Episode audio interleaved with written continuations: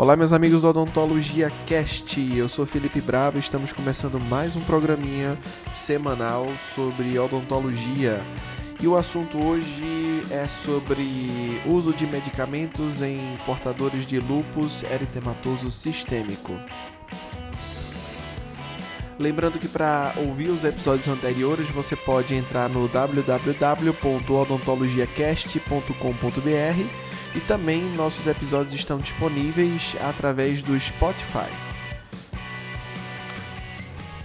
O lúpus eritematoso sistêmico é uma doença inflamatória crônica autoimune de causa desconhecida, com incidência maior em mulheres em idade fértil, predominantemente jovens, ou na faixa etária de 30 a 40 anos, sendo também relatada em homens, crianças e idosos. Ela é caracterizada pela produção de autoanticorpos e imunocomplexos que causam manifestações sistêmicas, com curso clínico caracterizado por episódios de remissão e exacerbação.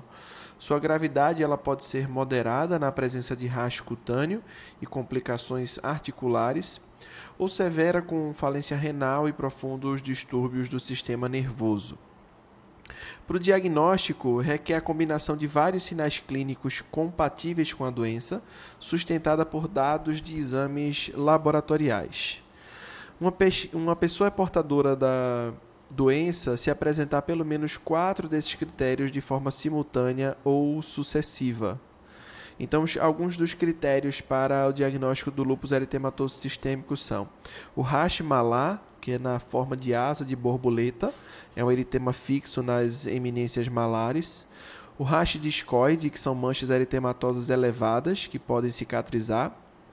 Fotossensibilidade, né, é, úlceras bucais, muitas vezes feridas indolores, artrite, serosite, né, ou a pleurite, que é a dor ou derrame pleural, distúrbios renais, com aumento da quantidade de proteínas excretadas na, na urina, né, a proteinúria, distúrbios neurológicos, como convulsões e psicoses, distúrbios hematológicos, como anemia, leucopenia, distúrbios imunológicos, anticorpos anti-DNA, e o anticorpo antinuclear, que são os anticorpos para constituintes nucleares. Então, de acordo aí com o Colégio Americano de Reumatologia, é, esses critérios de diagnóstico, uma pessoa ela seria considerada portadora se pelo menos quatro desses critérios de forma simultânea ou sucessivamente fossem diagnosticados.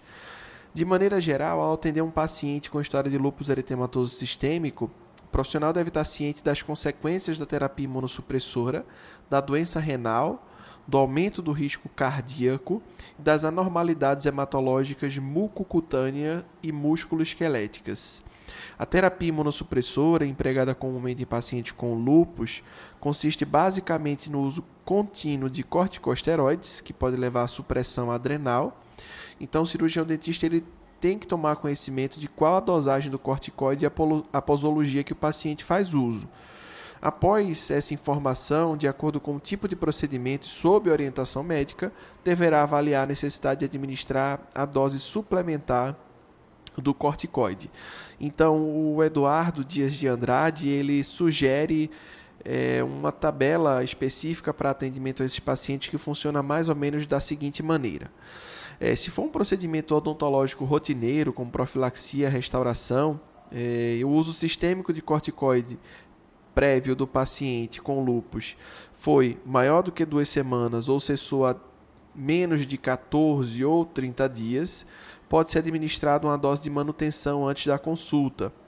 Se o uso prévio cessou há mais de 14 ou 30 dias, a supressão ela, a suplementação ela não é necessária, né? Vai monitorizar-se aí pressão durante o procedimento para ter o controle sobre esse paciente. Se o paciente faz o uso de corticoide sistêmico corrente, a suplementação ela não é necessária. Então, é, o que é que se orienta? Anestesia local profunda, uma adequada analgesia pós-operatória e monitorizar a pressão arterial durante todo o procedimento. Se o paciente usa corticosteroide em dias alternados, agendar a consulta no dia da tomada do corticosteroide com suplementação não necessária. E o uso tópico corrente, se o paciente faz uso diariamente do corticosteroide, a suplementação de corticosteroide, ou seja, uma medicação que você usaria para o efeito anti-inflamatório, ela não seria necessária porque o paciente já está fazendo a medicação diariamente. Para cirurgias ou procedimentos extensivos, uh, na situação que o paciente teve um uso sistêmico prévio, quando ele cessou esse uso há menos de 14 ou 30 dias, pode-se optar por fazer uma dose de manutenção. Se ele faz uso sistêmico corrente, a dose é, diária ela pode ser dobrada no dia do procedimento. Então, se dobra a dose aí no primeiro pós-operatório quando é previsto um quadro de dor. Então, entender aí qual é a dosagem que o paciente toma e, se for necessário, dependendo do procedimento cirúrgico, pode-se dobrar a dose diária. Muitas vezes isso não é necessário porque o paciente ele já está tomando uma dose que, para a maioria dos procedimentos a serem realizados nele, nesse momento já é suficiente. Se o paciente usa em dias alternados, agendar a consulta no dia da tomada do corticoide. E se ele faz uso tópico corrente, eh, a gente pode aí não precisar dessa suplementação, tá? Então ele continua a fazer esse uso tópico corrente e a gente pode realizar nossos procedimentos sem suplementação de anti-inflamatório esteroidal, né? A doença renal é uma grave complicação do lúpus e afeta 30% dos pacientes varia desde um estado assintomático até evidente falência renal, que deve ser avaliado por ocasião da escolha da dosagem de anestésico local ou prescrição de medicamento pelo cirurgião dentista.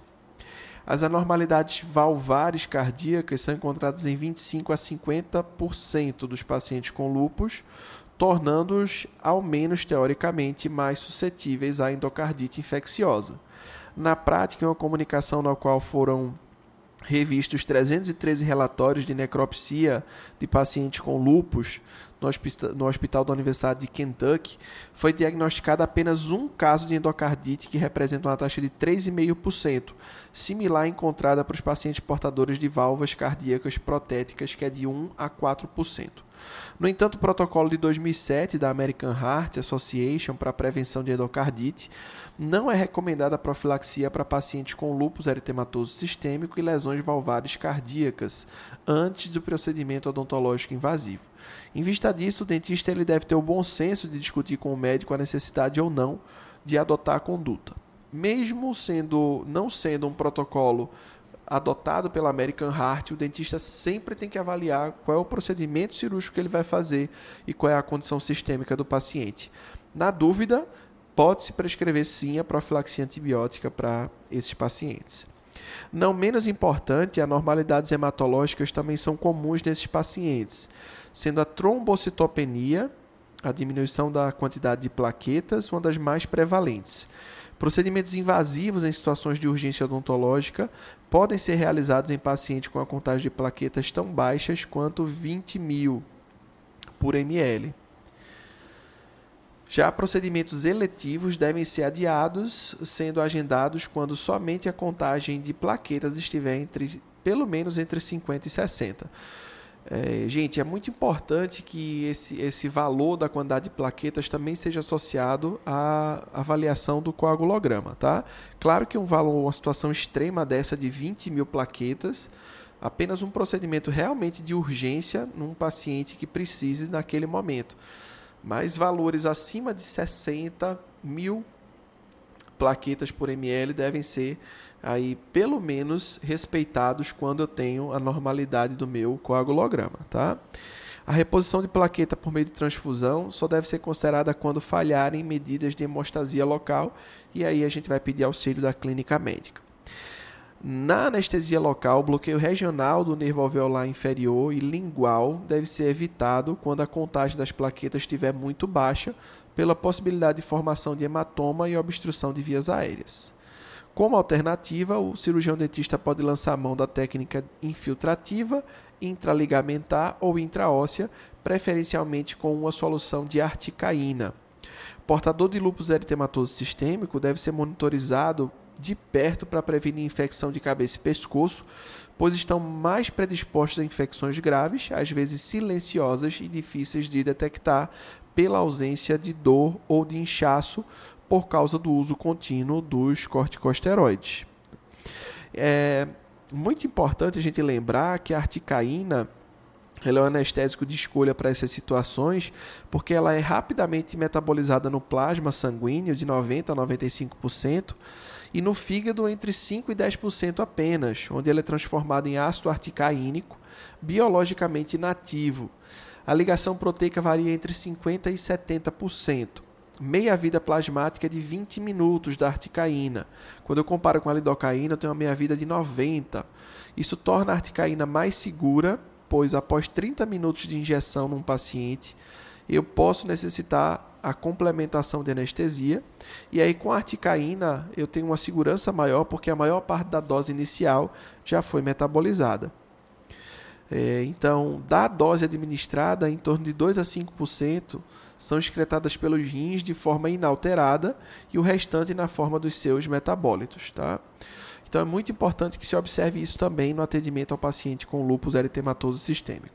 O importante é, tá, não tendo segurança com relação à condição sistêmica do paciente, encaminhar uma solicitação para que a gente entre em contato com a clínica médica para ter uma segurança maior na realização de procedimentos mais invasivos. De maneira geral, tenha muito cuidado então com anestésico local e quantidade de anestésico local e também com a quantidade de medicação que você vai prescrever, por exemplo, para não sobrecarregar esse paciente com a quantidade de anti-inflamatório. Tenha muita atenção com os rins desse paciente, que são pacientes que têm uma predisposição a ter doença renal de maneira é, mais evidente, e também com a possibilidade maior deles desenvolverem endocardite. Então, sempre avaliar profilaxia ou antibiótico terapia quando necessário. Bom, o recado dado hoje no atendimento ao paciente com lúpus eritematoso sistêmico. Voltamos a qualquer momento aqui na internet e através do nosso podcast, o Odontologia Cast. Convido vocês a seguirem nossas redes sociais, o arroba profbravo. Também baixar nosso aplicativo Odontodrive, odontodrive.com.br, onde a gente tem material aí para estudantes e profissionais de odontologia. É isso, meus amigos. Um abraço e até a próxima.